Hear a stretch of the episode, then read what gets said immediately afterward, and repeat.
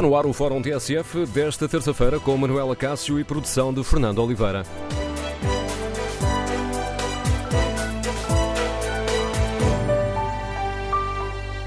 Bom dia. A União Europeia vai criar uma espécie de livre trânsito para quem está vacinado ou imunizado contra a Covid-19. Este passaporte imunitário dispensaria a apresentação de testes de Covid cada vez que viajamos. A ideia é permitir uma retoma das viagens antes do verão, mas há quem pergunte se fará sentido este documento quando a vacina não é obrigatória e quando temos uma escassa porcentagem de população europeia vacinada. Ora, no Fórum TSF queremos ouvir a sua opinião. Este passaporte Covid, este passaporte imunitário, é um fator de discriminação que aumenta as desigualdades? Ou será um passo importante para dar um impulso ao turismo e à recuperação económica? Queremos ouvir a sua opinião. Número de telefone do Fórum 808-202-173, 808-202-173. Esta ideia de um passaporte de vacinação foi apresentada originalmente pelo Primeiro-Ministro da Grécia. A ideia foi uh, bem recebida noutros países onde o turismo tem um peso importante na economia, mas há também vozes uh, contra esta iniciativa. Um, ainda ontem, a Ministra dos Negócios Estrangeiros da Bélgica disse que vincular a liberdade de circulação uh, na Europa a um certificado digital é uma má ideia.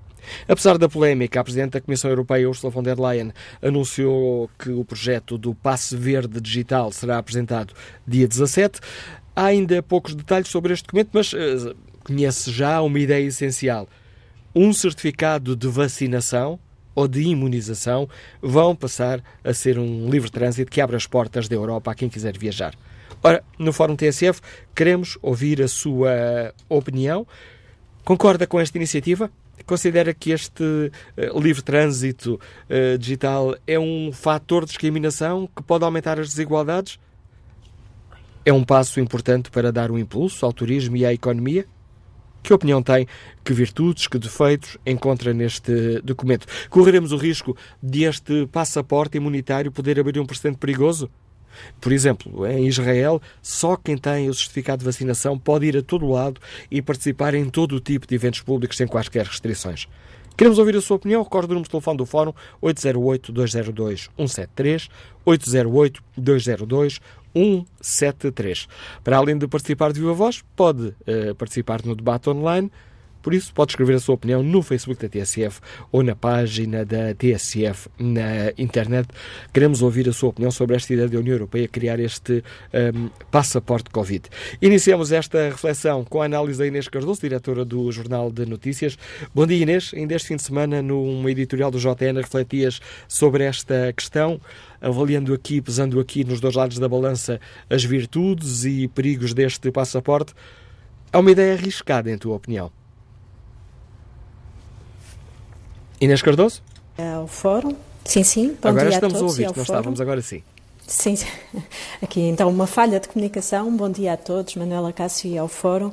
Um, é de facto uma ideia arriscada, porque uh, se por um lado percebemos o grande potencial para uma retoma mais rápida, na medida em que ao facilitar uh, as viagens, o turismo, uh, acaba por ter um efeito dinamizador de toda a economia e permite dar uma ideia de segurança a quem pretende neste momento voltar a sair do país ou mesmo aos países que recebem mais turismo, daí ter sido um, proposta e acolhida com tanto entusiasmo por países como a Grécia, mas não só, a Turquia, a Ilhas Seychelles, países que têm de facto muito a ganhar com uma retoma rápida da economia e, sobretudo, muito alavancadas no setor do turismo, mas há efetivamente muitos perigos não apenas éticos, e já lá vamos, mas até científicos. Alguns especialistas têm alertado que não temos ainda o nível de conhecimento suficiente hum, para uh, garantir que todas as uh, questões de segurança uh, são acauteladas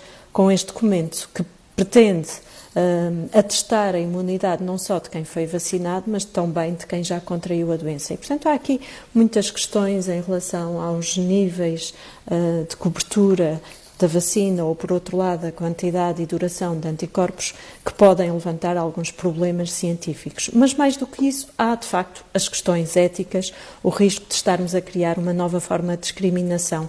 Isto numa altura em que a vacina não está disponível para todos os cidadãos. E logo aí temos um problema de base, a partir do momento em que estamos a falar de um instrumento que não pode estar acessível a todos, aqueles que a ele têm acesso estão em vantagem perante outros cidadãos. E se isso já é um problema na Europa, onde, apesar de tudo, estamos numa fase mais avançada de vacinação, se pensarmos à escala global, estamos a colocar mais um fator de discriminação e desigualdade em relação a países em vias de desenvolvimento.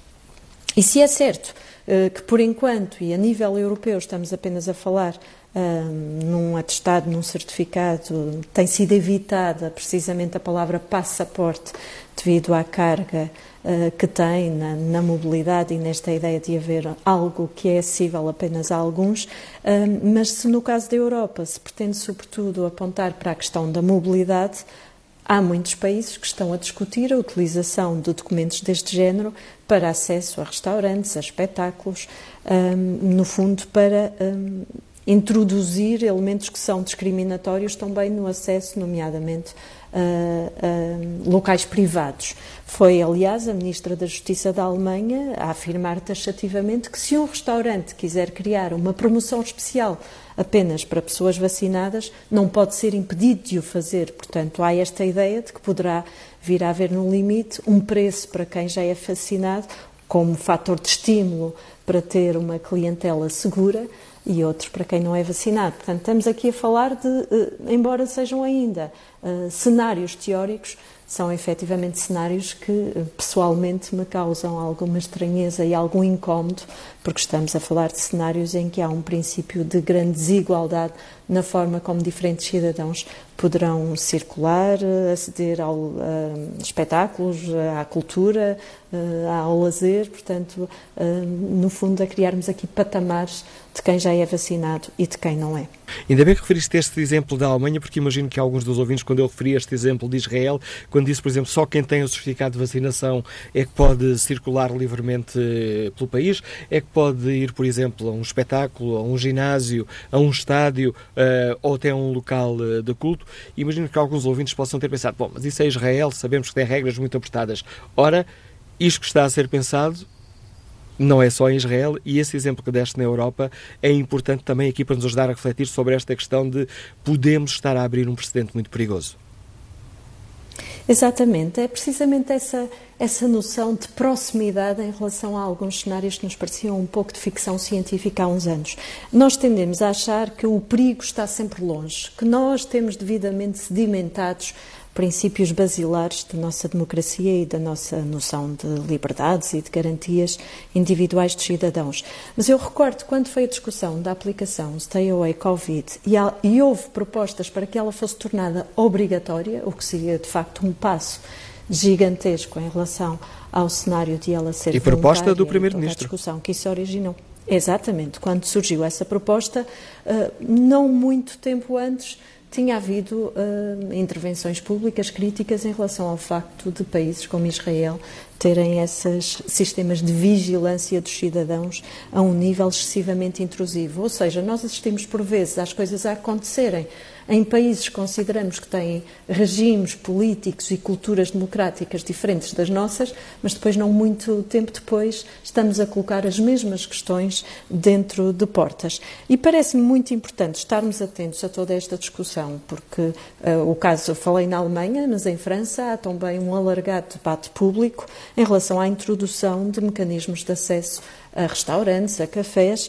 eh, quer sejam através deste certificado ou, por exemplo, através de eh, QR Code que permita também documentar o estado de saúde das pessoas. E nesta discussão é assumido claramente que os cidadãos estão hoje mais predispostos a aceitar limitações, restrições, mecanismos de controle que há dois ou três anos, na era pré-Covid, não estariam dispostos a aceitar. Portanto, a Covid trouxe-nos uma alteração de muita da nossa noção de liberdades e de direitos individuais que deve ser permanentemente objeto de reflexão, porque uh, à medida que vamos tendo tendência a naturalizar alguns mecanismos de vigilância e algumas restrições em nome da saúde, poderemos estar a ceder terreno que depois já não podemos recuperar. E, portanto, é muito importante percebermos se a economia ou se o nosso desejo de mobilidade merecem tudo e se não podemos estar a colocar em risco valores basilares da nossa vida em comunidade. E, no caso da União Europeia,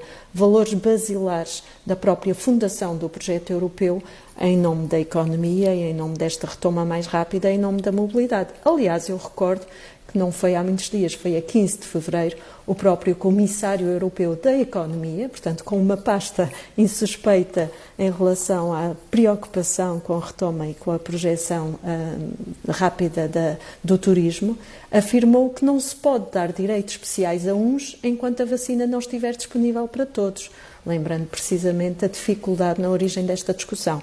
E estes são elementos que devemos ter permanentemente em vista quando olhamos para estes projetos que são tentadores e, obviamente, tendo muitas vantagens, não podemos deixar de olhar também para o lado dos riscos e das desvantagens. Análise da Inês Cardoso, diretora do Jornal de Notícias, lança aqui o debate, relança o debate para o qual volto a convidar os nossos ouvintes. Concordam com esta ideia da União Europeia de criar um livre trânsito para quem está vacinado ou imunizado contra a Covid? Este passaporte, chamemos-lhe assim, passaporte imunitário, dispensaria a apresentação de testes à Covid de cada vez que entramos noutro país. E a ideia é permitir uma retoma das viagens antes do verão para ajudar o turismo e a relançar a economia. Ora, queremos ouvir a sua opinião. Concorda com esta ideia? sabendo que a vacina não é obrigatória e que temos ainda uma escassa hum, percentagem da população europeia vacinada, faz sentido avançar com esta ideia? Será apresentada uma proposta já no dia 17. Qual é a sua opinião? Este passaporte imunitário, este passaporte Covid, este livre trânsito, como lhe queiramos chamar, este, este, este passe verde digital, eh, é um passo importante para dar um impulso ao turismo à economia? Ou é um fator de discriminação que aumenta as desigualdades? E correremos ou não o risco de, uh, dando luz verde a este passaporte imunitário, estar a abrir a porta a precedentes perigosos. Queremos ouvir a sua opinião. Número de telefone do Fórum 808-202-173, 808-202-173. Se em vez de participar aqui de viva voz no Fórum TSF, hum, eh, preferir o debate online, pode escrever a sua opinião no Facebook da TSF e na página da TSF na internet. Bom dia, António Dias, empresário, Liga-nos de Braga. Qual é a sua opinião? Olá, muito bom dia. Bom dia ao Fórum. Bom dia, Manuela Cássio. É assim, a minha opinião é que é mesmo discriminatório. Eu não consigo conceber uma intenção neste sentido por várias razões. Uh, primeiro, se a principal intenção é reabrir a economia, acho que cai por terra porque, e muito bem, os primeiros a ser vacinados são as pessoas mais idosas e os profissionais de saúde. Ora bem, uh, se pensarmos que até ao verão não haverá a este ritmo, obviamente, não, nós estaremos a falar de uma grande faixa da população que estará imunizada. Não parece que sejam as pessoas com 80 e 90 anos que façam grande abertura da economia a nível de turismo e de outras situações. Os profissionais de saúde estão a trabalhar e a, e a epidemia, a pandemia, não vai desaparecer tão rápido quanto isso.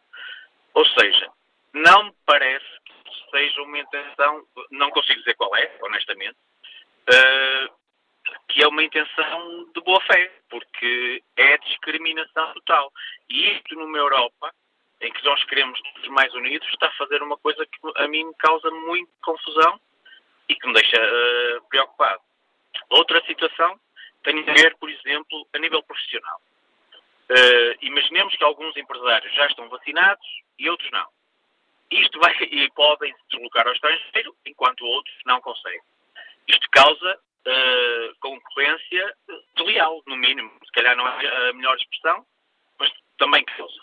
E depois outra coisa, uh, e para, para terminar, umas férias em família. As crianças, em condições normais, serão as últimas a ser vacinadas. Uh, o que fazemos? Vou eu e a minha esposa, se estivermos vacinados, porque temos 44 anos, ainda falta muito, e os meus filhos, não estando vacinados, qual é a se há alguma salvaguarda para as crianças. Ou seja, isto parece-me alguma coisa que não, que não estou a ver. Uh, pode haver aqui alguma virtude, mas honestamente não estou a ver. É a minha opinião. Muito obrigado. Bom obrigado, dia. António Dias. Vamos saber se o gestor comercial Paulo Ramos, do Liga de Lisboa, também tem reservas quanto a esta ideia ou considera que, que ela tem pernas para andar. Bom dia, Paulo Ramos. Uh, bom dia, bom dia ao Fórum. Uh, eu recordo que em 2015 uh, Portugal e outros países assina, retificaram e, e assinaram a Declaração Universal sobre Bioética e Direitos Humanos da Unesco. No seu artigo 6, número 1, dispõe o seguinte: qualquer intervenção médica de caráter preventivo, diagnóstico ou terapêutico só deve ser realizada com consentimento prévio, livre e esclarecido da pessoa em causa, com base em informação adequada. O consentimento deve ser expresso à pessoa em causa, que o pode retirar a qualquer momento por qualquer razão, sem que daí resulte para ela qualquer desvantagem ou prejuízo. Uh, eu não sei o que é que os governantes e o que é que a União Europeia quer. Uh, quer que as pessoas que não querem ser vacinadas passem a usar uma estrela de David ao peito, a dizer não vacinado? Uh, o que é que vem a seguir? Os campos de reeducação, uh, os campos de concentração, quiçá os fornos, não? Uh, isto está-se a criar um Estado. Uh, olha, só me apetece dizer. O Paulo Reves está, está, a levar a ironia ao limite aqui do raciocínio. Não, não, não, não, não, não, estou a levar, é muito a sério, porque foi assim que começou na Alemanha. Foi assim que começou na Alemanha. E a única coisa que me apetece dizer é bem-vindos ao novo quarto Reich europeu. Bom dia e obrigado. As reservas do uh, Paulo Ramos, a participar também aqui no debate. Vamos agora escutar Renato Pinto, é funcionário público, está em Lijó. Bom dia. Bom dia. Eh, eu, ao contrário do, do, dos outros dois ouvintes, eh, concordo que seja, que seja criado o, passaporte, ou o que queiram chamar, de, de, maneira a que, a que a economia comece outra vez a funcionar. Porque eu, e não vou dar nenhuma razão especial, vou apenas deixar uma questão no ar. Diz-se que é discriminação para quem, para quem não está vacinado, mas eu coloco a questão ao contrário. será que não será também uma discriminação para quem já está? É só, é só isso que eu tenho a dizer. Obrigado e bom dia. Bom dia. A pergunta que nos deixa o nosso ouvinte Renato Pinto. Respeito aqui o debate eh, online. João Oliveira considera que não faz qualquer sentido. Segundo as autoridades, a vacina não é obrigatória. Segundo as mesmas autoridades, as pessoas de risco estarão todas vacinadas uh, no verão. Pelo verão, mais de metade da população estará vacinada. Segundo as mesmas autoridades, os números dos contaminados e recuperados são apenas um quinto dos valores reais. Assim sendo, pelo menos 50% da população já foi exposta ao vírus, logo já desenvolveu imunidade. Segundo as mesmas autoridades, continua João Oliveira, a doença não é medicamente relevante para mais de 95% das pessoas. Ora, sabendo tudo isto, que sentido, hum, qual o sentido de se impor uma medida destas? Artur Ribeiro participa também no debate online e escreve, respondendo à pergunta que fazemos, concordam com esta intenção da União Europeia, responde claro que sim, se o objetivo é vacinar toda a gente, o certificado é essencial para pôr a economia e o turismo a funcionar. Qual a diferença, a diferença entre um certificado digital e uma prova de teste obrigatório? Não compliquem mais, já chega de avanços, recusos ou dúvidas, é urgente desconfinar em segurança, escreve este nosso ouvinte. Ora, esta é uma questão uh, polémica e é também um dos temas uh, hoje em debate no programa Mapa Mundo, que pode ouvir na TSF mais daqui a pouco, depois da, da uma da tarde. Um, alguns dos participantes pronunciam-se sobre esta questão polémica, ouvido pelo jornalista Ricardo Alexandre, João Nunes, que é o diretor de investigação e um dos diretores do Center for Global Health Histories da Universidade de York, eh, e que editou recentemente o livro Segurança, Emancipação e Políticas de Saúde. Este, eh, este nosso convidado do programa Mapa Mundo, João Nunes, reconhece que esta iniciativa pode ser importante para a economia, mas vai agravar as desigualdades por um lado, é, parece-me que uh, face a esta situação se torna necessário para permitir o funcionamento económico, dos fluxos económicos, uh, já para não falar essas questões como falava Alexandre, dos movimentos de fluxos turísticos e, uh, e a própria mobilidade internacional. Agora, a principal preocupação é aquela que um passaporte digital a ser aplicado de forma mais global vai inevitavelmente contribuir para profundas desigualdades ou para, para o exacerbar das desigualdades existentes, não é? Porque passará a haver uma elite uh, europeia ou do norte global que se vacinou e que pode viajar e que pode continuar a ir para os destinos turísticos e que pode continuar a fazer a sua vida normal, e uma população tendencialmente do sul global que vai ter de ficar no seu país porque não lhe permite, uh, uh, uh, ou porque não tem o certificado de vacinação, ou que vai ser desencorajada a, a, viajar por conta das, das, das, restrições e das quarentenas e tudo isso. Ou seja, o que está aqui a revelar é uma manifestação mais daquilo que é uma triagem do movimento ao nível global, ou seja, o, a economia para funcionar precisa que as pessoas se mexam, as pessoas vão de um país para o outro, mas obviamente a economia gosta de determinado tipo de circulação, gosta que determinado tipo de pessoas se mexam, que gastem dinheiro além fronteiras, mas que obviamente que outras pessoas mais, eh, mais desfavorecidas, essas podem ficar no seu, no seu país. A análise João Nunes, investigador da Universidade Britânica de York. Este é um, é um tema que é polêmico, permite diversas leituras. Por exemplo, Alexandra Dias, que é professora auxiliar do Departamento de Estudos Políticos da Universidade Nova, também investigador do Instituto Português de Relações Internacionais, ouvida também no programa Mapa Mundo da TSF, ela reflete sobre a importância que este certificado de imunidade digital eh, poderá ter para as economias dos países menos desenvolvidos. A questão da imunidade de grupo vai ser de particular importância para muitas das economias africanas que estão dependentes do turismo. Seychelles, Maurícias, Cabo Verde, um, São Tomé e Príncipe, uh, aí uh, para estes destinos turísticos por excelência, um, é interessante também que avance a imunidade de grupo e também é interessante saber uh, acerca das pessoas que chegarão, mas a questão fundamental é efetivamente garantir a imunidade de grupo, não dos 7 mil milhões à escala global, mas pelo menos dos 70, 60, 60%, 60% uh, para haver então uma recuperação de alguma forma e garantir que um, não surgem uh, novas estirpes.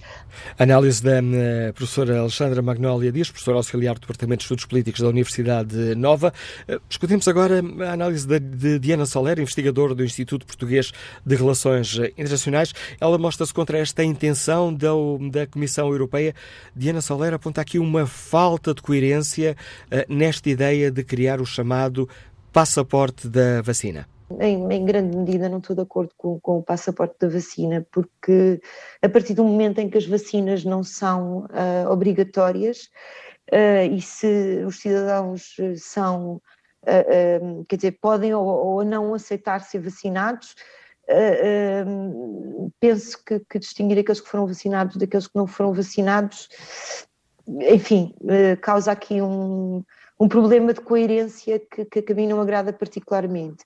Por outro lado, não deixa de ser um incentivo a que as pessoas que têm acesso à vacina, que, que, que, às vezes também é um privilégio que nós às vezes esquecemos que, que também podemos, podemos ter, eh, que se vacinem, não é? Eh, até porque a imunidade de grupo depende, quer nos países, quer global, não depende, não é só globalmente, que a imunidade de grupo é um desejo eh, de todos os países, é também nacionalmente que a imunidade de grupo uh, uh, é um desejo que, que, que, os países têm. Portanto, enfim, talvez seja a única vantagem que eu vejo.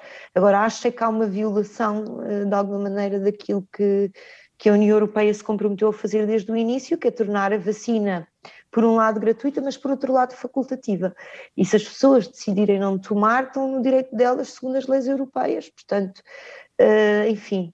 Agora, esse passaporte da vacina, aparentemente, a única coisa que faz é, é, é hum, deixar que as pessoas entrem nos, nos países para os outros sem fazer quarentena. Quem não quiser eh, tomar a vacina pode sempre viajar uh, com um teste uh, feito 72 horas antes e fazer quarentena quando chegar. Portanto, eu acho que isto acima de tudo acaba por ser uma escolha pessoal. Não, não me parece que o mecanismo seja particularmente relevante, a não ser deste, deste contexto que eu, que eu falei. A análise de Diana Soler, investigadora do Instituto Português de Relações Internacionais. Estamos aqui três das análises que poderá escutar uh, de forma mais desenvolvida uh, logo mais depois da uma da tarde no programa Mapa Mundo aqui na TSF. Vamos agora escutar a opinião do investigador Nuno Veludo que nos liga de Lisboa. Bom dia. Bom dia. Uh, muito obrigado, bom dia a todos. Fico muito contente pelas opiniões que tenho ouvido. tenho as maiores reservas face esta questão do passaporte para portanto, quem está vacinado ter acesso a, a, alguns bens públicos e outros não terem. Um, eu recordo que a OMS deu, recomendou ainda não, portanto, não, não, os países não devem avançar para, para, este tipo de passaporte, porque para além de ser discriminatório colocar populações que ainda não têm acesso a um bem que devia ser bem público global, mas ainda não o têm, eh, portanto, discrimina essas pessoas que provavelmente até queriam ter a vacina, mas ainda por falta de, de acesso a ela não o têm, portanto, discrimina estas populações. Mas, por outro lado, a OMS também levanta a questão da própria efetividade da, da, da, vacina, ou seja, a vacina é contra Covid, portanto, contra a doença e não contra o vírus SARS-CoV-2, portanto, ainda há as maiores dúvidas quanto à transmissão ou não de quem tem a vacina, se bem que há provas que, que, de facto diminuem um pouco, mas não, não há ainda provas contundentes. Portanto, no limite, poderíamos estar a circular com o passaporte da vacinação e transmitir até a quem está ainda vulnerável, porque ainda não teve um acesso a um bem que devia ser bem público global. Depois há outra questão que, que tem que ver com os dados em saúde. Eu recordo o acordo escondido e sórdido entre a Pfizer e Israel, que, que aliás está por trás do sucesso da vacinação em Israel, a Pfizer disponibilizou mais vacinas a Israel e muito, de forma muito mais rápida em troca de dados de saúde da, da sua população. Isto, isto, levanta aqui as maiores questões éticas e morais sobre o, o, o que é que acontece com os dados em saúde com tudo o que tem a ver com a Covid, com a pandemia e, nomeadamente, com o passaporte de vacinação. O, os Estados, as empresas, as tecnologias por trás desse, desse passaporte ficarão com acesso a dados uh, pessoais e de saúde valiosíssimos e que as farmacêuticas do qual fazem negócio têm aproveitado, como é o caso da Pfizer em Israel. Uh, e, portanto, temos aqui fatores discriminatórios, fatores de acesso a bem público, um bem, um bem que devia ser bem público global e não o é, Uh, temos uh, estas questões todas em cima da mesa e eu, para terminar, uh, relembro que o foco deveria estar, de facto, em vacinar o máximo de gente possível. Porque se nós tivermos imunidade de grupo, se tivermos o maior número de pessoas vacinadas, o passaporte de vacinação perde o efeito. Ou seja, se toda a gente estiver vacinada, não é preciso um passaporte de vacinação porque está toda a gente vacinada. Mas pronto, o foco não tem, não tem estado aí. O norte global tem estado com todas as vacinas quase, o sul global, como sempre, sem vacinação, o que vai fazer com que, no limite, eu questione uma pessoa do Quênia que queira vir eh, para a Europa, migrar, procurar a sua solução de trabalho, tem aqui uma razão sanitária agora para não entrar. Portanto, isto levanta as maiores questões éticas e morais e, portanto, eu tenho as maiores reservas quanto, quanto ao avanço de uma medida deste género. Muito obrigado. Obrigado, Nuno Veludo. Mais um contributo para este debate que nós fizemos aqui no, no Fórum. Convidamos também os, uh, os uh, líderes dos nossos grupos uh, parlamentares no, no Parlamento Europeu para saber que avaliação fazem desta questão. Como já percebemos, é polémica. Bom dia, Sr. Deputado Paulo Rangel, é deputado do PSD, vice-presidente do Grupo do Partido Popular Europeu. Que opinião tem sobre esta questão? Faz sentido esta ideia do passe verde digital ou passaporte, como lhe quisermos chamar? Bom, uh, uh, sinceramente eu acho que, faz sentido, embora uh, justamente tenha que ser discutido antes de, de, de, avançar, ou de poder avançar. Eu devo dizer, aliás, que desde, como faço parte, enfim, do, do do chamado Schengen, uh, Grupo de Escrutínio Schengen, que é um grupo muito reservado que todos têm acesso a informação confidencial sobre estas matérias de circulação.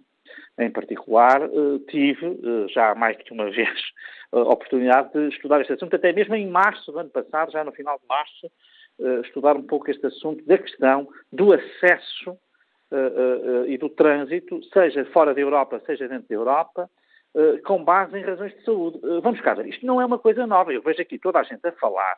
Qualquer pessoa que tenha viajado para a África ou até para a América tem de preencher um conjunto de requisitos que são requisitos de saúde pública. e, portanto, isto não é uma coisa nova.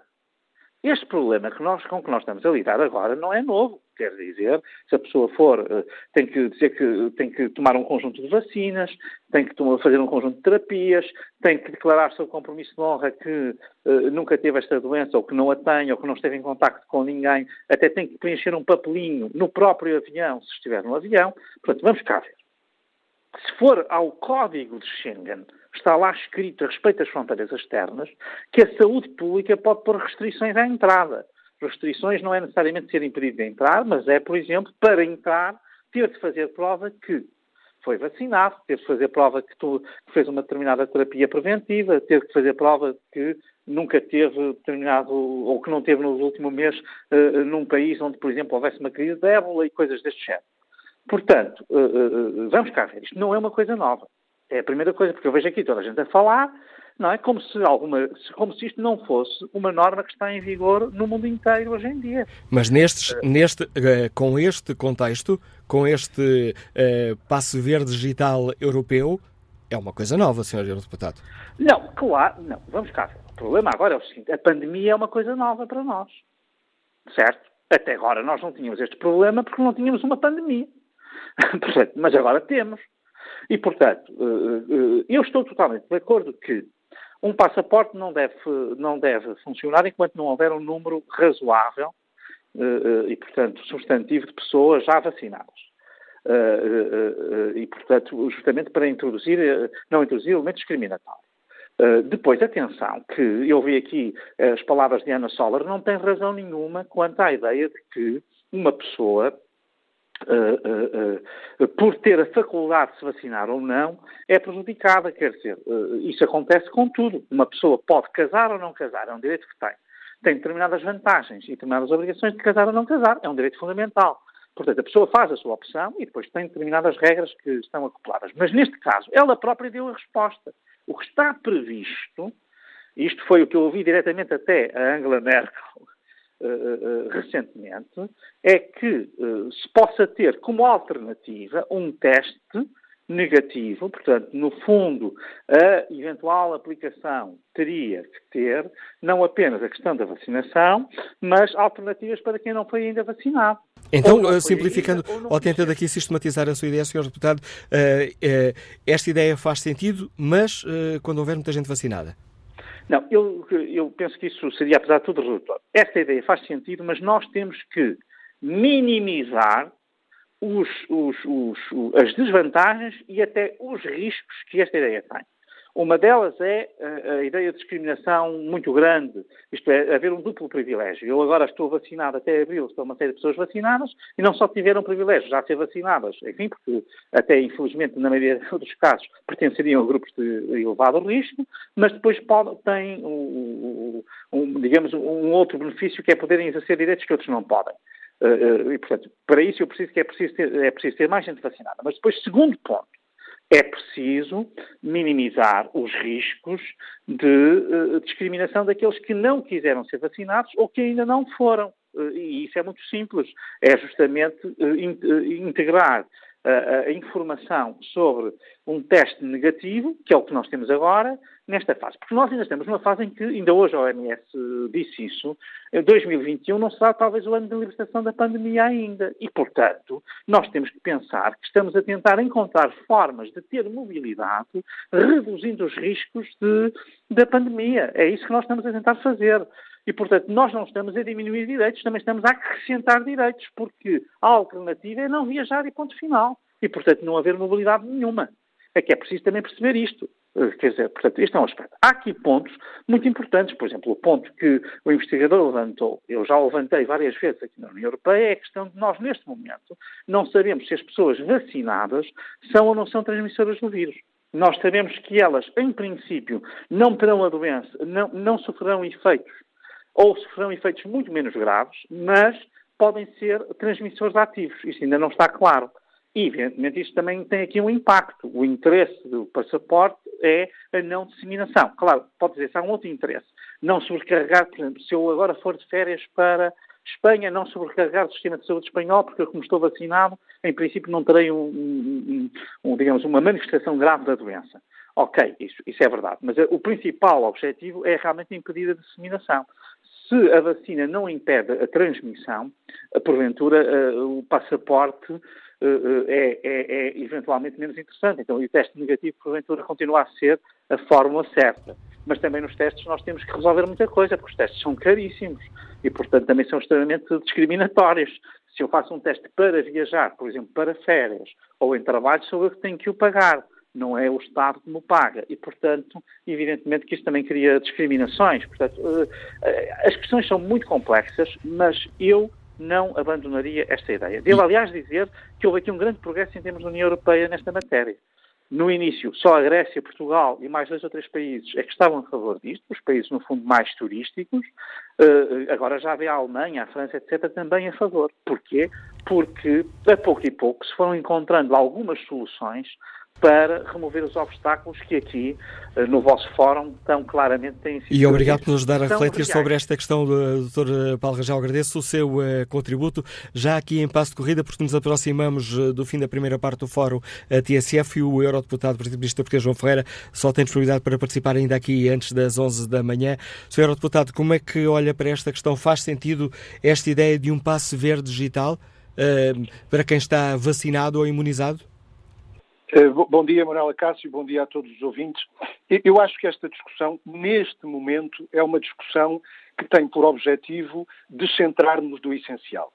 Uh, antes de mais, acho que importa dizer, isso tem sido repetido aí por vários dos intervenientes, ninguém pode ser uh, prejudicado, ninguém pode ser discriminado face a terceiros em função de uma coisa que não determina. Ou seja, isto é que torna esta situação substancialmente diferente de outras. Eh, eh, não se pode conferir a, determinadas pessoas um grau de liberdade maior do que, do que a outras por uma condição que não está nas mãos das pessoas fazer cumprir. Porque não está nas mãos das, das pessoas, neste momento, decidir se se vacinam ou não. E esta é a questão que devíamos estar a discutir. Esta é a questão essencial e que torna substancialmente diferente esta ideia do, do, passaporte nos termos em que ela tem sido proposta do que outros passaportes que até já, já, existem. É verdade que a ideia não é inteiramente inovadora, já existem exigências, por exemplo, quem, viaja, quem, viajar para uma zona endémica de febre amarela tem que ter um passo, tem que ser detentor de uma caderneta internacional de vacinação. Mas se eu precisar disso, vou a um centro de vacinação e tomo a vacina. Ora, não é isto que acontece neste momento. E a questão fundamental que nós devíamos estar a discutir neste momento, eu acho que esta discussão deste passaporte surge neste contexto, em grande medida, para afastar a discussão do essencial, para sacudir uma pressão muito forte que aí está e que tem razão de ser por causa do fracasso que está a demonstrar ser a estratégia de vacinação da União Europeia. E isto, isto era aquilo que devia estar a ser discutido. Nós estamos eh, com uma estratégia de vacinação que se revelou uh, um fracasso do ponto de vista do cumprimento das expectativas que foram criadas no final do ano passado. Nós tínhamos um calendário de progressão da vacinação que apontava para podermos alcançar a imunidade de grupo no final do verão. Ora, a verdade é que já toda a gente põe em causa essas, essas metas e, em alguns casos, elas são atiradas muito para lá dessa data. Isto porquê? Porque a estratégia que a União Europeia definiu, que foi fundamentalmente uma estratégia assente em parcerias público-privado com meia dúzia de laboratórios farmacêuticos, com seis grandes laboratórios farmacêuticos.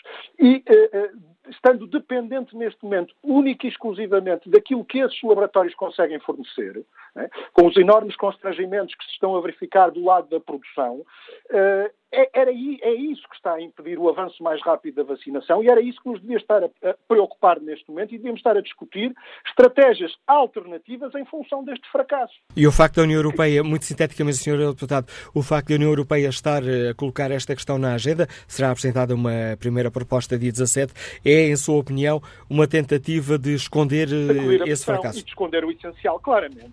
Neste momento há uma pressão muito forte em vários países, por parte de vários países, para a União Europeia aceitar fazer uma coisa básica neste momento, que é levantar as patentes das vacinas que foram desenvolvidas. Elas foram desenvolvidas com vultuosos recursos públicos, apesar disso só aqueles laboratórios farmacêuticos as podem produzir e lucrar com elas. Esta é a questão essencial, é que a União Europeia está a pôr os interesses dos laboratórios farmacêuticos à frente do interesse público, porque mesmo os direitos de propriedade intelectual, que neste momento protegem aquela invenção que foi criada com recursos públicos, mas do qual são proprietários únicos e exclusivamente os laboratórios farmacêuticos, mesmo os direitos de propriedade intelectual, existem normas até internacionais que prevêem que em determinadas condições eles possam ser levantados. Ora, essas condições são aquelas que se verificam neste momento. Nós temos um problema de saúde pública mundial. Nós sabemos que se as patentes forem levantadas, nós temos condições de aproveitar capacidade de produção instalada e produzir a um ritmo maior do que aquele eh, que as vacinas estão a ser produzidas neste momento. E esse era um primeiro e fundamental passo que deveria ser dado, levantando as patentes, criar condições para que outras instalações com condições para isso em vários países pudessem ser, pudessem começar a produzir também, aumentando o ritmo de produção. E outra coisa, exigia-se também neste momento, face do que é uma realidade, em que existem neste momento à escala mundial várias vacinas disponíveis, não são só as três que nós temos por via do, dos acordos que a União Europeia fez, existem vacinas noutros países que demonstraram eficácia, que demonstraram segurança e, e que estão a ser aplicadas em numerosos países, mas não ainda de uma forma generalizada na União Europeia. Há países Há países da União Europeia que já estão a usar essas outras vacinas, porque até porque muitas delas podem ser produzidas eh, sem os obstáculos criados pelos direitos de propriedade intelectual que existem para os laboratórios farmacêuticos eh, com os quais a União Europeia negociou, ou seja, eh, tem havido acordos com países terceiros para produzir determinado tipo de vacinas que não implicam custos astronómicos com patentes, por exemplo, e era isso que neste momento devíamos estar a discutir. E fica claro, fica claro esse argumento, Sr. Deputado, agradeço a sua participação, já ultrapassei em quase um minuto o tempo que estava disponível para esta primeira parte do Fórum TSF. O debate sobre esta questão polémica é retomado a seguir ao noticiário das 11.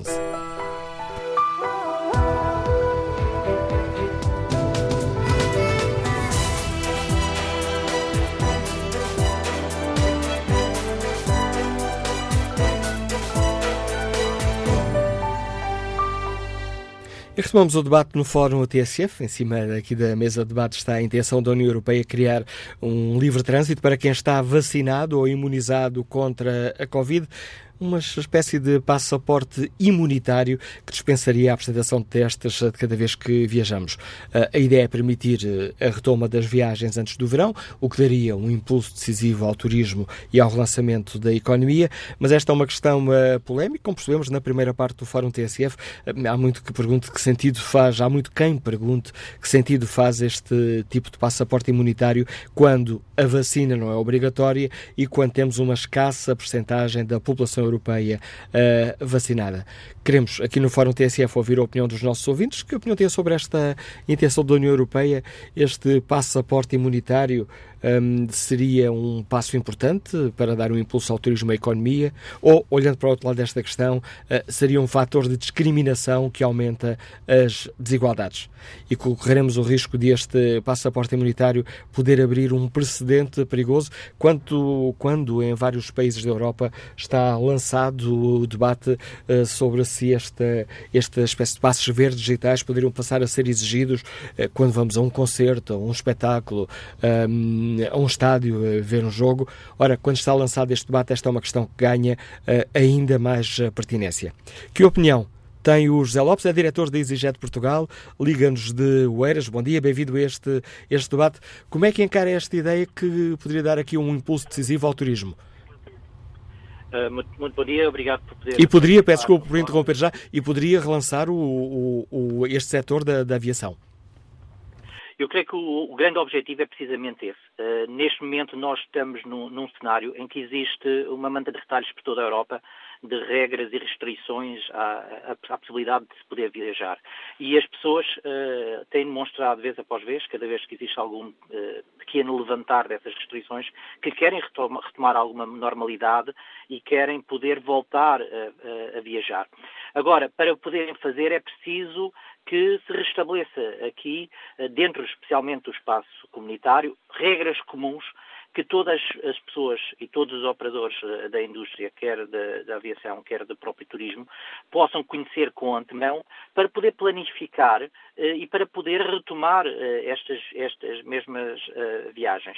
E aqui o, o Passo Verde é uma oportunidade de dar um passo à frente. Nós não, não estamos a falar de implementar uma medida que deva ser condição obrigatória para se poder viajar. Aliás, na proposta que quer as várias associações de companhias de aviação, quer de turismo, apresentaram à União Europeia, era muito claro que a existência de um passo verde deve servir como uh, uma ajuda uh, a isentar de, de, testes, por exemplo, pessoas que já tenham essa, uh, essa vacina tomada. Não deve servir para proibir que as outras pessoas possam viajar. Pelo contrário, coisas, é, é um primeiro passo a dar para, de uma vez por todas, acabar com o maior bloqueio que existe e que é uma, um dos pilares da União Europeia, que é a liberdade de movimentos das pessoas dentro do espaço comunitário.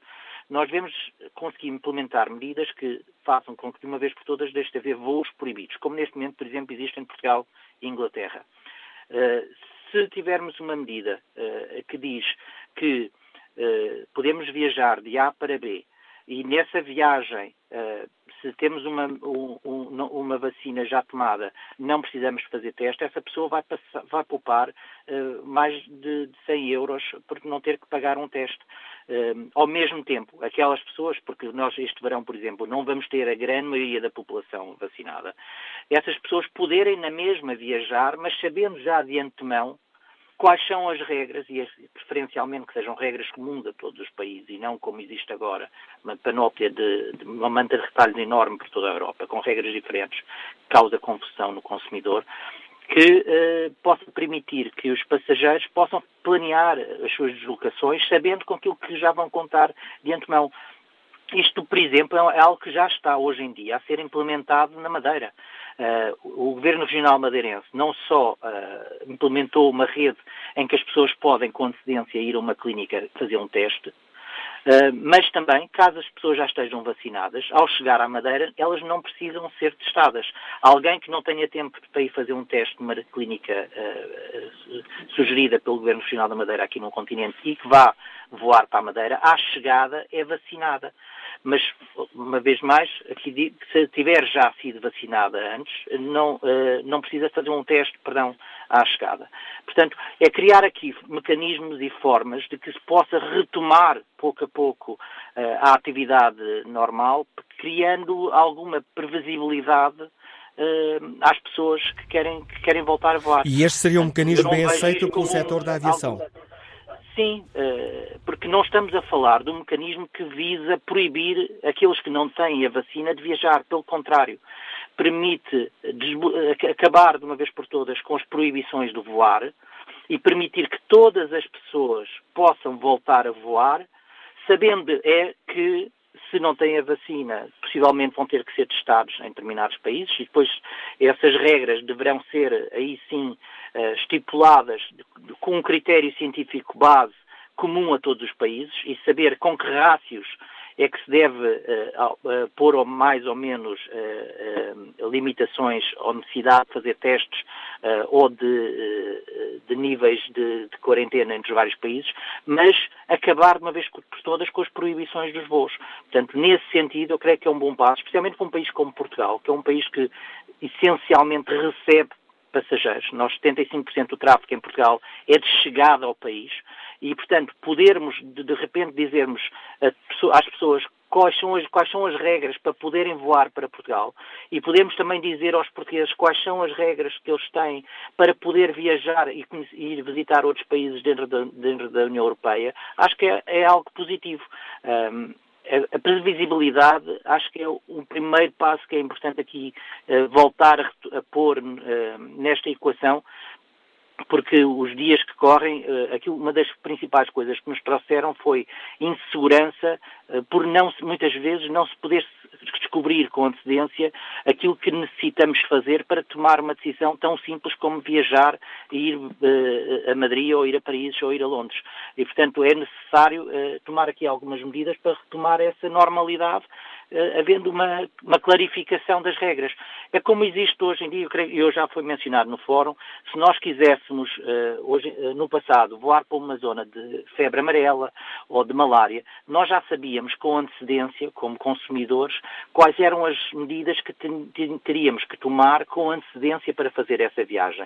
E isso permitia-nos organizarmos e tomar as decisões necessárias para o fazer, não, não nos impedia, não nos impedia de, voar. E aquilo que nós vemos relativamente a este passo verde é precisamente a mesma coisa.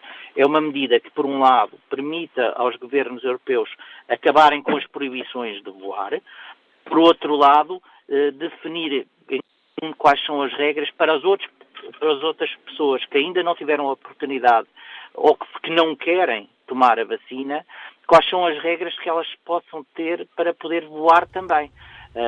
Porque uh, assim poderemos pouco a pouco ir retomando e, e, e possivelmente ainda ir a, a, tempo de salvar este verão, algo que é crucial, não só para a indústria uh, da aviação e do turismo, mas no nosso caso muito particular, aqui em Portugal, é algo vital também para a nossa economia, porque a dependência do nosso PIB do, do turismo é bastante elevada.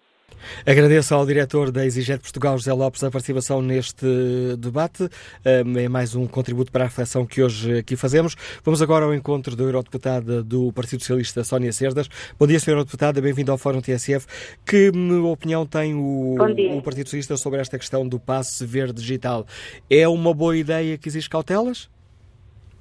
Uh, muito bom dia a todos, aos que nos ouvem neste fórum. É, é, muito importante termos esta discussão. O Passo Verde foi apresentado ontem por Ursula von der Leyen, a Presidente da Comissão Europeia, e basicamente irá abranger todas as pessoas que foram vacinadas, têm os testes Covid uh, atuais ou uma prova de imunidade. O que eu quero aqui, ao é que ainda precisamos de algumas respostas da parte da ciência. E estas respostas não devem ser aceleradas, porque ao fim e ao cabo nós temos que garantir a proteção da saúde, apesar de todos querermos que haja uma promoção do turismo. O senhor diretor da EasyJet falava da febre amarela e da malária e que nós, quando viajamos para sítios com estas doenças, sabemos quais as medidas a tomar. Mas existe aqui uma diferença muito crucial, que é a febre amarela e a malária são transmitidas por um vetor que é o mosquito. No caso do Covid-19, o vetor é o ser humano. Ou seja, se eu estiver vacinada e for para a Madeira, eu atualmente estou em Bruxelas e, e, e também sou da Madeira. Se eu for para a Madeira, ninguém me garante, se eu me desleixar com as medidas de segurança, ninguém garante que eu não trago o vírus na minha nasofaringe e que não inicie um surto na Madeira. O que eu quero com isto dizer é que apesar da vacinação, ainda não temos nenhum dado que nos indique que quem está vacinado não possa transmitir o vírus e nós temos que garantir que todas as medidas de proteção são acauteladas. Daí eu pedir muita cautela quando falamos nos espaços verdes, porque são uma boa medida para estimular o turismo e as viagens e tudo mais, mas temos que garantir, em primeiro lugar, a proteção da saúde para não termos os nossos sistemas de saúde muito hum, afetados, que é o que acontece com esta pandemia. E nós, como ainda não sabemos se, ao estar vacinados, transmitimos ou não ao vírus, temos que continuar com todas as medidas de segurança. Este passo verde tem que existir e a existir é uma boa notícia, mas não podemos descurar todas as outras medidas de proteção.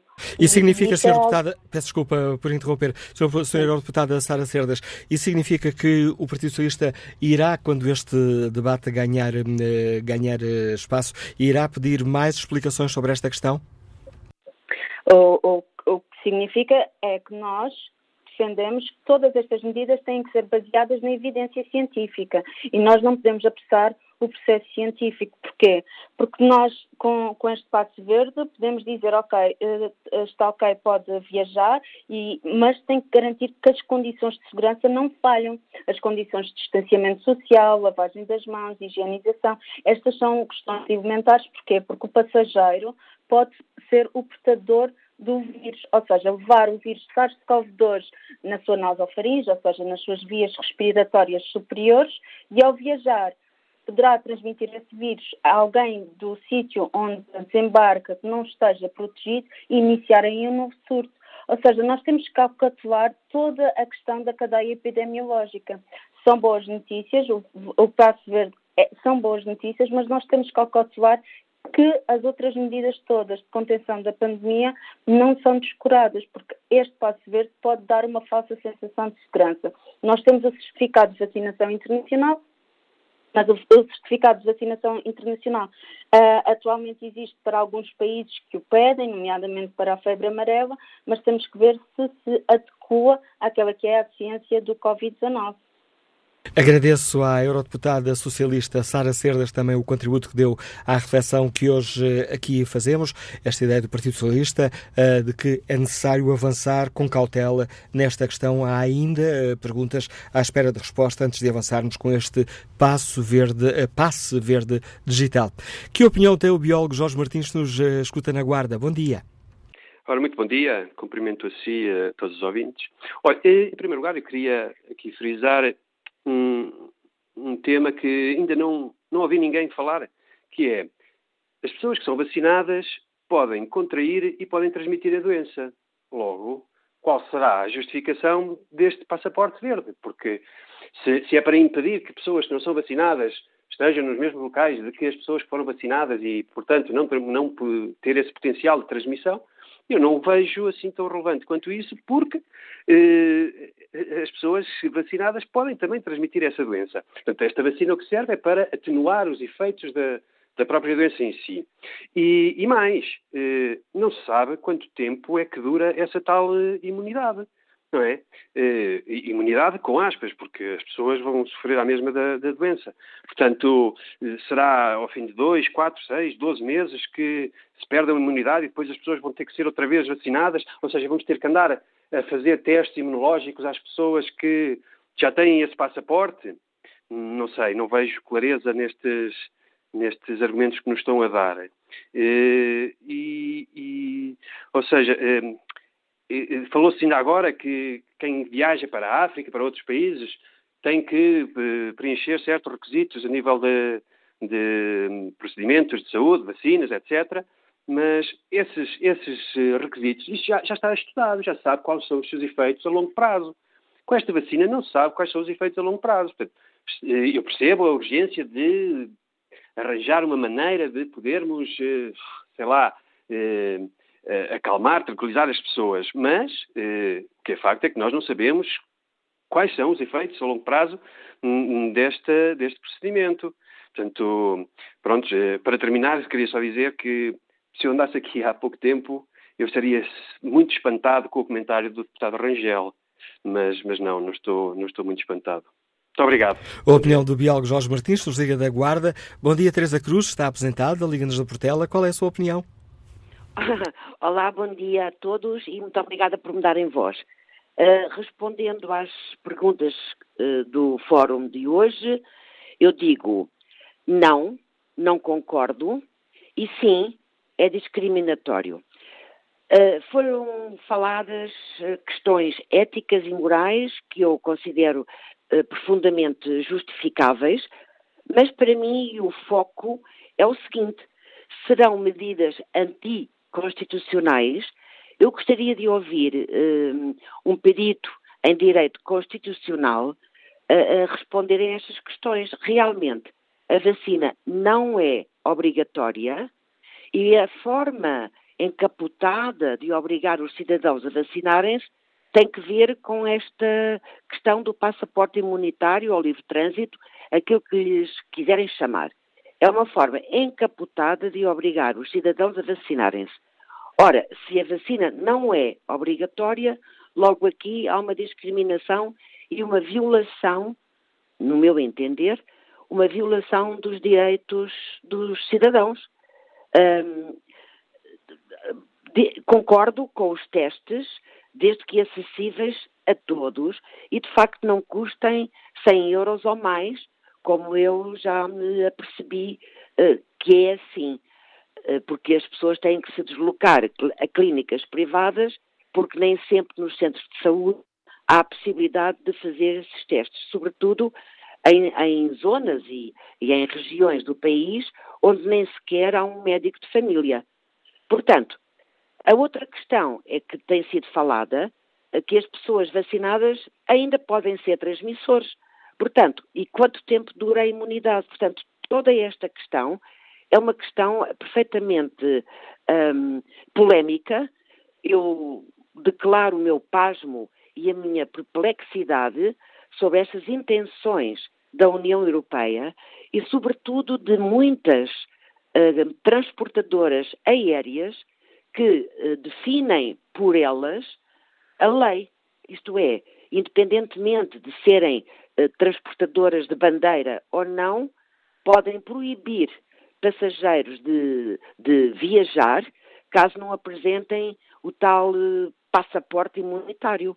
Portanto, qual é o poder que estas transportadoras têm, sobrepondo-se às leis dos respectivos países, para fazer este, esta, esta, este impedimento.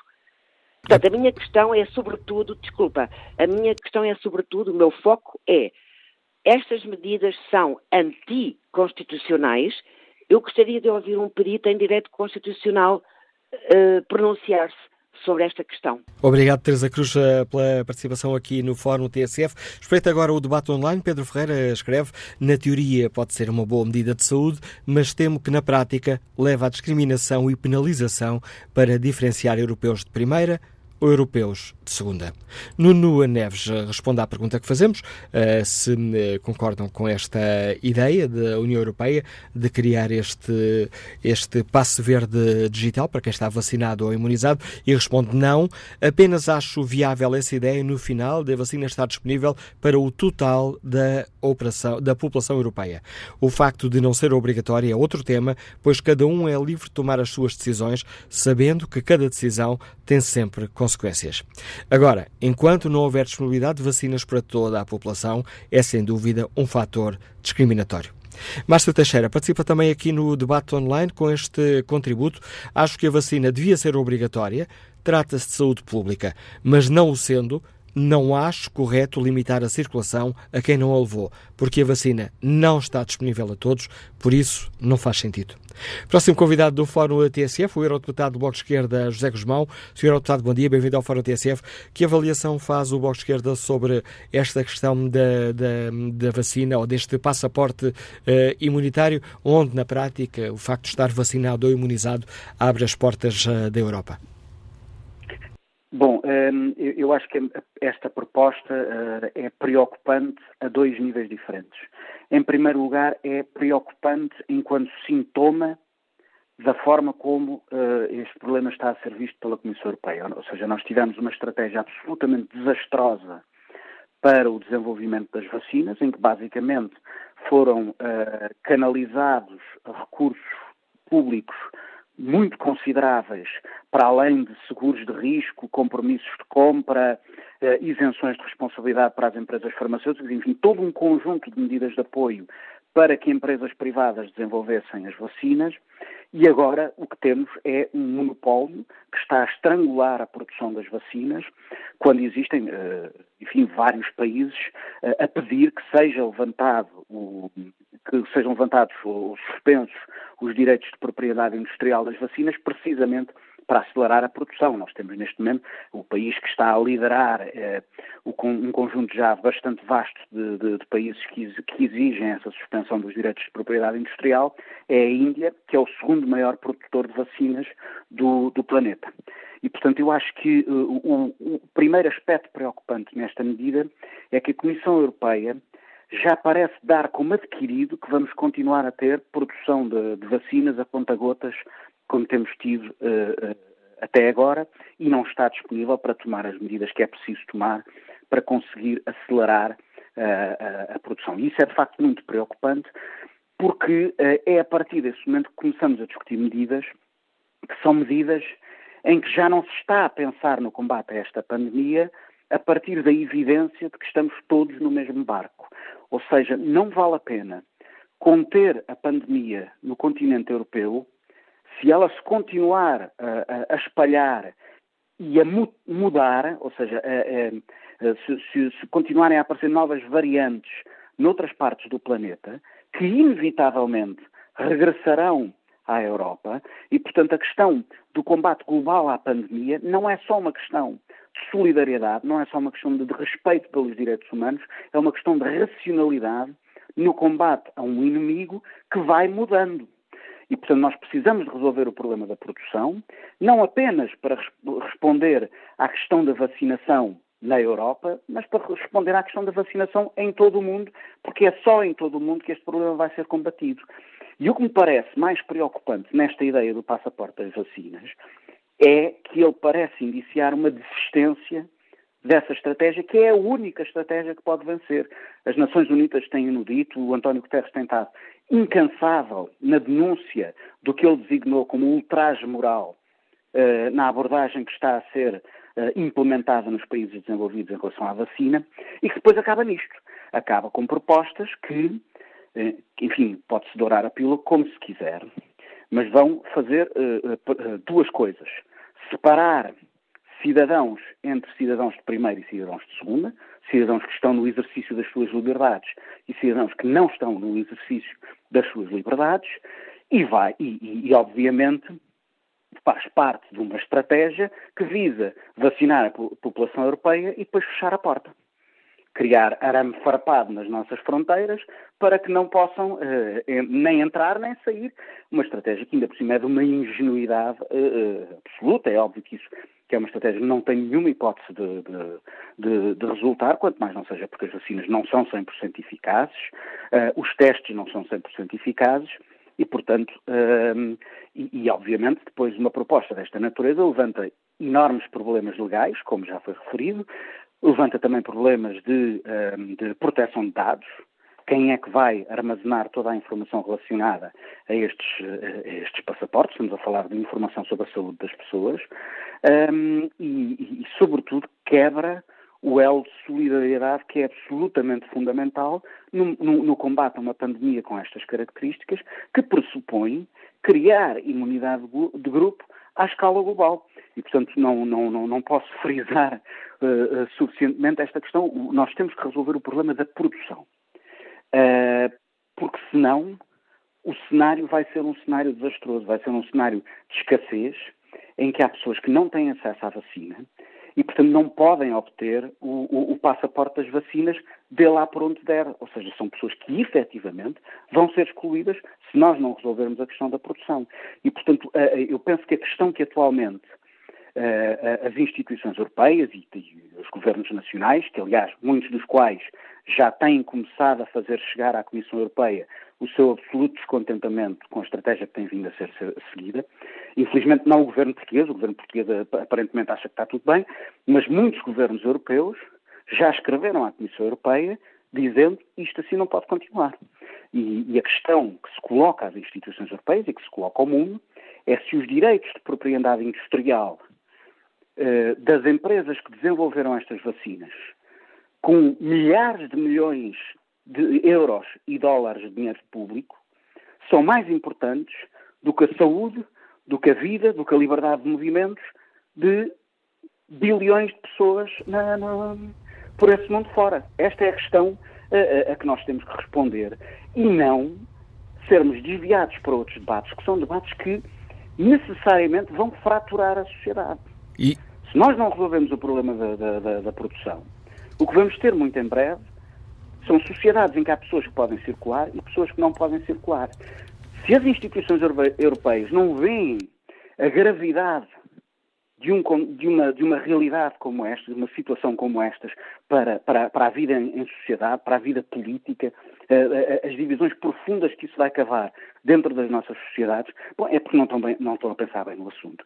E o que me espanta é que seja possível começar a discutir medidas desta natureza, em vez de discutir a única medida que pode funcionar e que pode contribuir para resolver o problema da, da, da, da, produção das vacinas, que é partilhar a tecnologia com todos os países do mundo, com todas as empresas do mundo que tenham condições para, para, para produzir.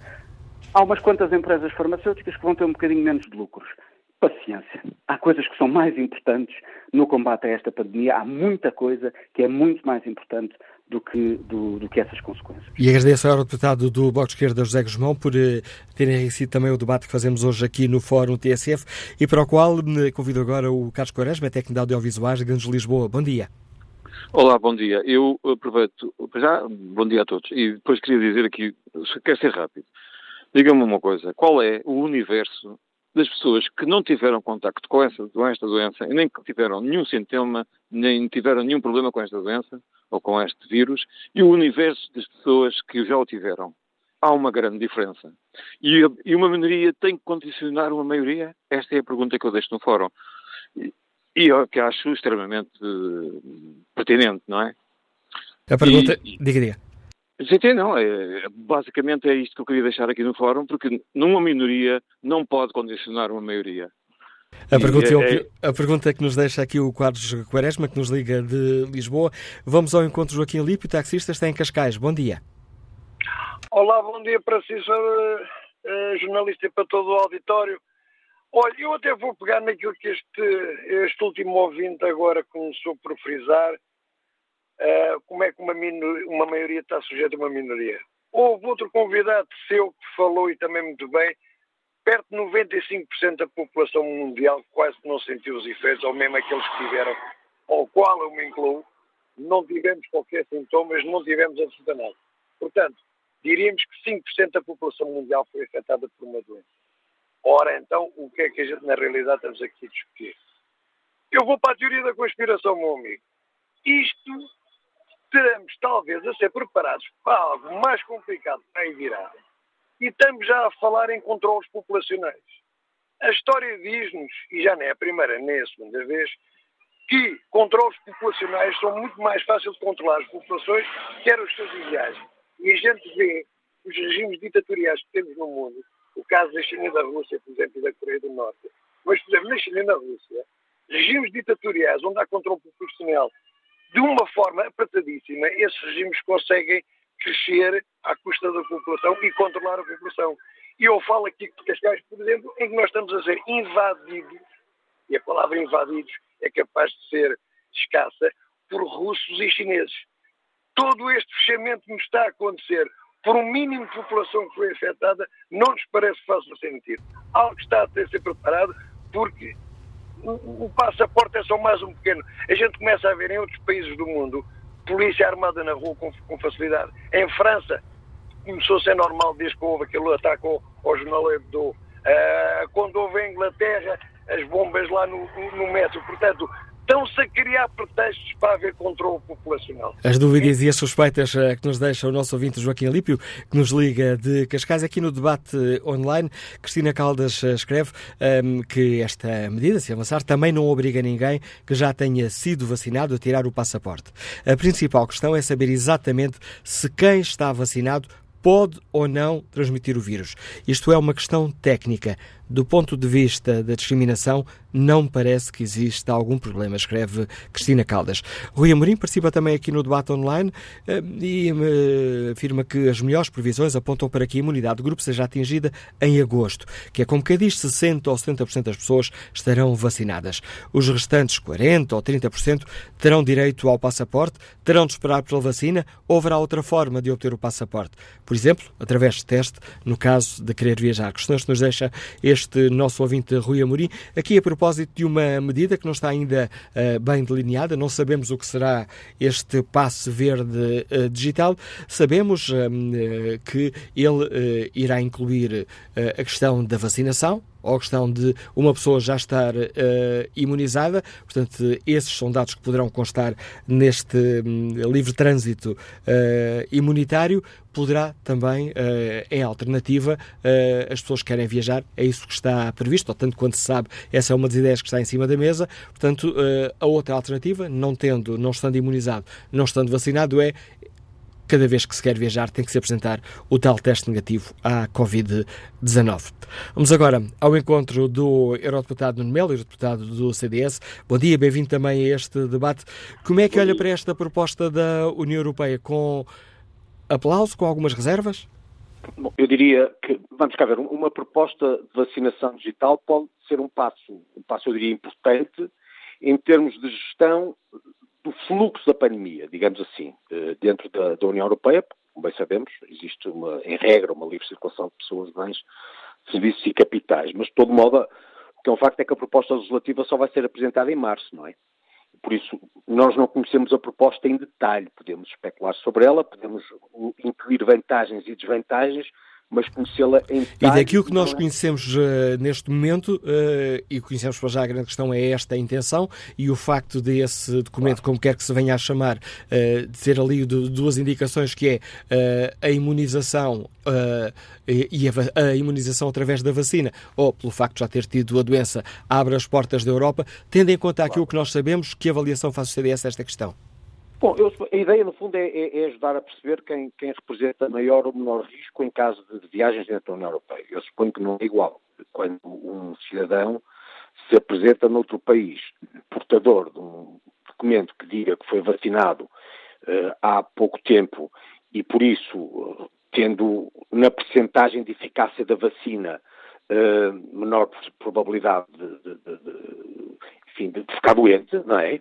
Uma pessoa assim, digamos que certificada, eh, representa um menor risco uma pessoa que nunca tenha sido vacinada. Isso parece-me de senso comum uh, e ajudará no momento em que há uma certa uh, paranoia coletiva, em que as pessoas naturalmente têm medo uh, e isso tem implicações para a própria economia, tudo o que seja ajudar a melhor funcionamento da economia, a criar eh, mecanismos de mais fácil circulação, de melhor aceitação das pessoas que deputado, a ligação, a ligação está muito, muito mal, mal entendo o que nos está a dizer. Pedir-lhe uma grande capacidade... De... agora? Agora melhor. Pedir-lhe uma grande capacidade de síntese, assim, de uma forma muito, muito sintética, prós e contras desta decisão, claro, ou desta, desta proposta, desta ideia, para já. Tudo o que esteja a ajudar a, a, a perceber que uma pessoa representa menos risco e nisso criar maior maior confiança na comunidade. Penso, por exemplo, em Portugal, que é um país fortemente dependente do turismo. Isso parece uma coisa boa. Eu gostava de lhe recordar, por exemplo, que Israel já tem um, um passaporte digital verde. Israel tem sido apresentado como um exemplo, em certa medida, quer no ritmo da vacinação, quer na, na forma como enfrenta a pandemia uh, a nível uh, mundial. E por isso o que está aqui é saber-se, com, com validade que seja jurídica, não é? Que alguém foi vacinado ou esteve doente e representa por isso menos risco. Não parece que isso seja uma, uma coisa má. Agora, volto a insistir, temos que conhecer em detalhe a proposta, naturalmente.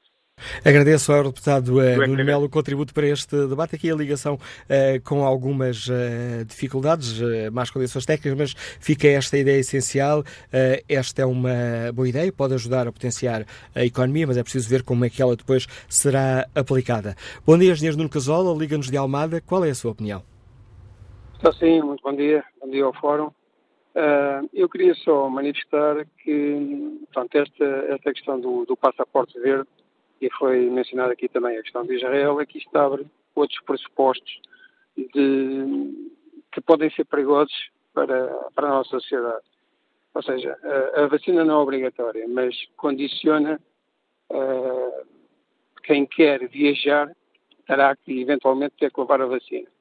Uh, há dias em Israel mostravam as imagens, umas pessoas já com o passaporte verde a entrarem num concerto. Esta questão, quando for quando, quando for a valer, não é? isto é um pressuposto para tudo e mais alguma coisa, não é? Eh, eu ter que ir ao, eu queria ir ao cinema, tenho que ter o passaporte verde, eu queria ir ao restaurante, tenho que ter o passaporte verde, ou seja, para fazer qualquer coisa da minha vida tenho que ter um passaporte verde uh, do futuro. Ou seja, nada indica que será assim, mas está-se a abrir um pressuposto para isso. E, fundamentalmente, o que está aqui, uh, julgo eu, esta questão do passaporte verde, é que o problema da nossa sociedade, a meu ver, é que nós tomamos decisões em função do medo, não é? O que está subjacente ao passaporte é o medo. É o medo do contágio, é o medo de uma pandemia, que já foi aqui referido, que, uh, não sendo negacionista, uh, há muita coisa que merece uh, ser aprofundada. É? a questão de, da contabilização das mortes, a questão de, desta terceira vaga ter coincidido com a época da gripe e de um frio extremo que atingiu o nosso território. Portanto, há aqui N matéria de análise que tem que ser analisada com cuidado, não nos pode uh, levar ou conduzir a, a, abrir a caixa de Pandora uh, em função do medo que se tem de alguma coisa que, que não está ainda muito bem explicada. Obrigado, Nuno Casala, pela sua participação aqui no Fórum TSF. Vamos ao encontro Maria de Lourdes Costa, está aposentada e escuta-nos em Lisboa. Bom dia. Bom dia, muito obrigada. Eu quero chamar a atenção para o seguinte: eu não sou cientista, sou uma curiosa da ciência. Vou estudando, vou estudando. Uh, e uh, parece-me que é muito fácil entender isto. Há uma diferença muito grande entre os vírus naturais, uh, enfim, como a malária, etc., o ébola, e outra coisa muito diferente são os vírus fabricados com o propósito de matar milhões de pessoas em todo o mundo. Porque uh, entenda-se que uh, o capitalismo uh, selvagem não quer acabar com a pobreza. Porque se quisesse, era fácil. É, era esse 1% de ricos não explorarem os outros 99% à custa dos pais são tão ricos. Portanto, o que querem é acabar com os pobres, que é uma coisa muito diferente, não é? Para não pagarem pensões de reforma, etc.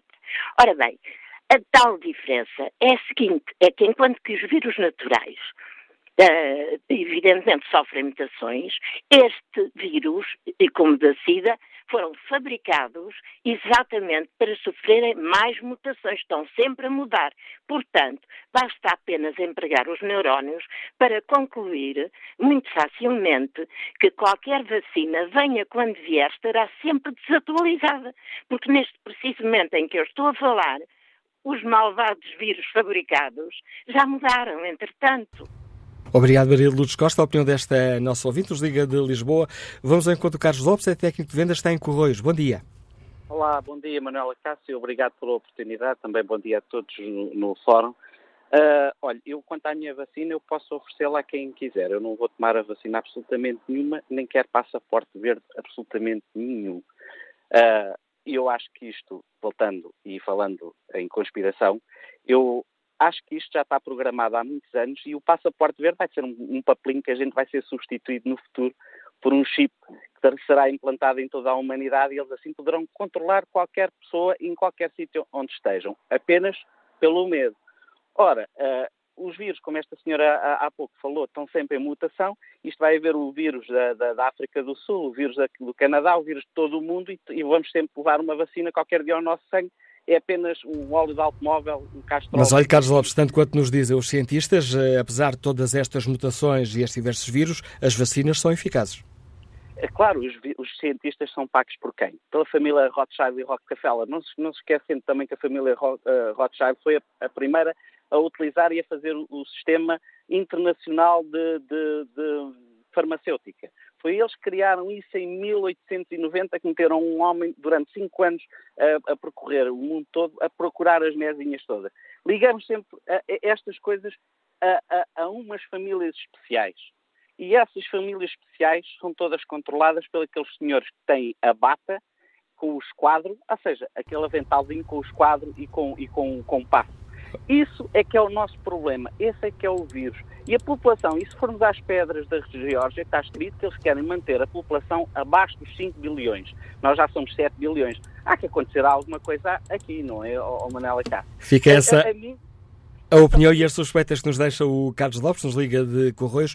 Espreita aqui o debate online. Carlos Fernandes responde à pergunta que fazemos hoje aqui no fórum com um não concordo com este certificado de vacinação e imunização da Covid-19 eh, para se poder entrar nos países, circular livremente e pelo caminho que as coisas estão a levar, entrar em estabelecimentos, etc. Se esta ideia for para a frente, vamos abrir uma porta pela qual não voltaremos a sair. Depois, vamos ver quem é que se vai chegar à frente para assumir as responsabilidades das decisões que tomaram e das consequências que daí irão resultar se esta ideia for em frente. Ricardo Abreu eh, pergunta se temos um boletim de vacinas internacional, para que criar mais um documento?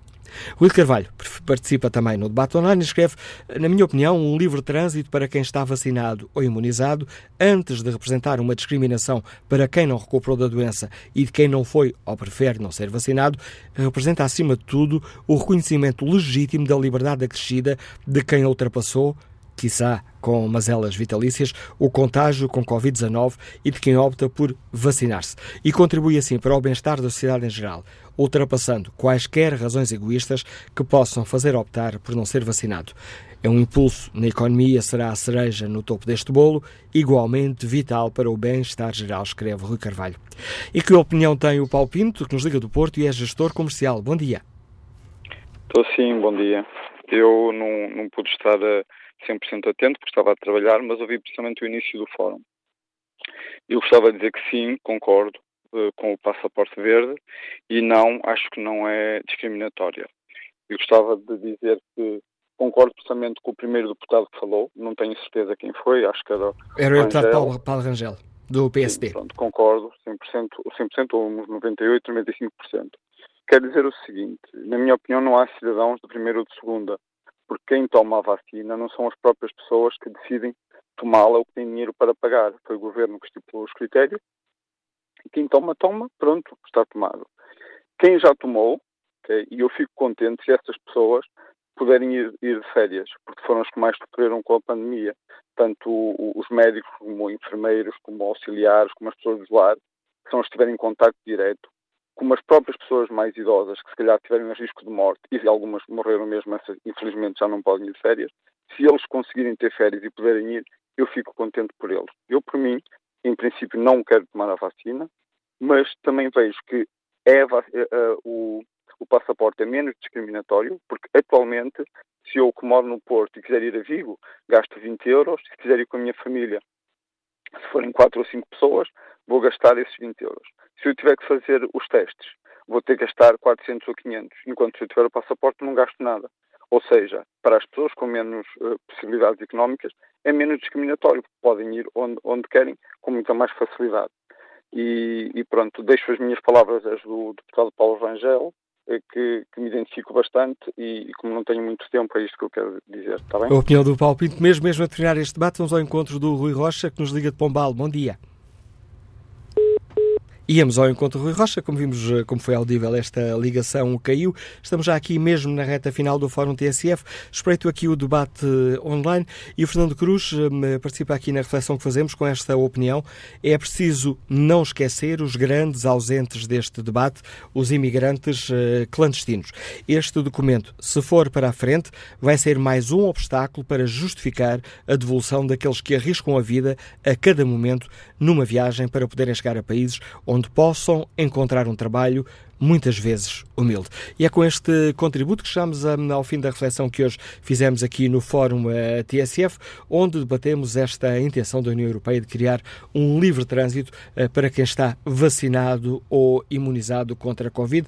No, eh, dia, no próximo dia 17, de, no próximo dia 17 será apresentada uma primeira versão desta proposta. A ideia é permitir uma retoma das viagens antes do verão, contribuir assim para o relançamento da economia na Europa.